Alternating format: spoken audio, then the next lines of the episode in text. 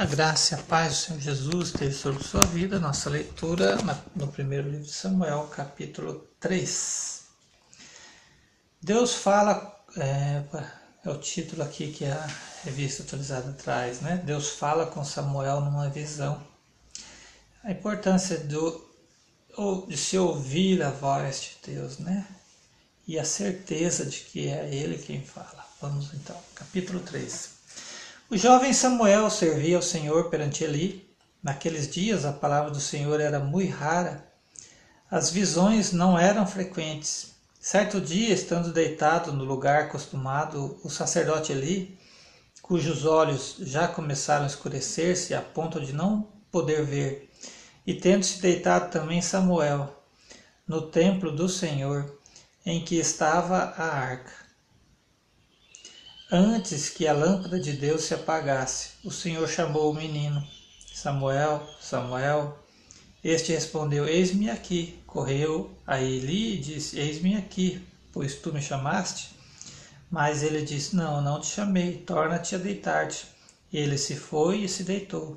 Tornou o Senhor a chamar Samuel. Este se levantou, foi a Eli e disse: Eis-me aqui, pois tu me chamaste. Mas ele disse: Não te chamei, meu filho, torna a deitar-te. Porém, Samuel ainda não conhecia o Senhor e ainda não lhe tinha se manifestado a palavra do Senhor. O Senhor, pois, tornou a chamar a Samuel terceira vez. E ele se levantou e foi a Eli e disse: Eis-me aqui, pois tu me chamaste. Então entendeu Eli que era o Senhor quem chamava o jovem. Pois Eli disse a Samuel: Vai deitar-te, se alguém te chamar, dirás: Fala, Senhor, porque o teu servo ouve. E foi Samuel para o seu lugar e se deitou. Então veio o Senhor a Eli. É. Então veio o Senhor e ali esteve e chamou como das outras vezes Samuel, Samuel, e este respondeu: Fala, porque o teu servo ouve. Aleluia, né? Veja só aqui, estamos no versículo 10. A importância de ter um líder. E também me chama atenção o fato de que esse líder tem uma vida meio que afastada, né? Compromisso com Deus. Sempre quando fala aqui de Eli, está sentado ou está deitado. Né? Sempre displicente com as coisas de Deus. Mas Deus o chamou, né, colocou no posto de sacerdote, como estava ali, né?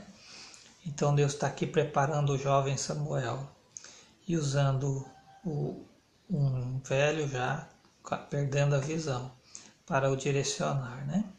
Versículo 11: Disse o Senhor a Samuel: Eis que vou fazer uma coisa em Israel, a qual todo o que a ouvir lhe tinirão ambos os ouvidos Naquele dia suscitarei contra ele tudo quanto tenho falado com respeito à sua casa.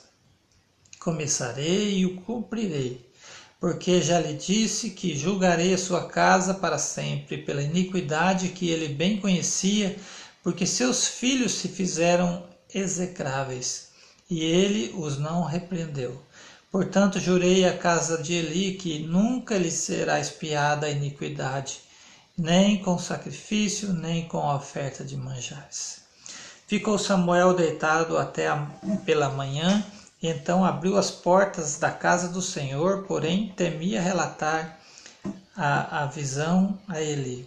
Chamou Eli a Samuel e disse: Samuel, meu filho. Ele respondeu: Eis-me aqui. Então ele disse: Que é que o Senhor te falou?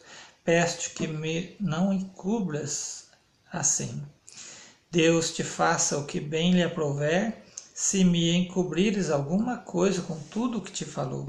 E então Samuel lhe referiu tudo e nada lhe encobriu. E disse-lhe: É o Senhor, faça o que bem aprouver. Crescia Samuel e o Senhor era com ele, e nenhuma de todas as palavras deixou cair em terra. Todo Israel Desde Dan até Berseba conheceu que Samuel estava confirmado como profeta do Senhor. Continuou o Senhor a aparecer em Siló quando por sua palavra o Senhor se manifestou a Eli e a Samuel. Essa foi então a leitura do capítulo 3 de 1 Samuel, primeiro livro de Samuel, né?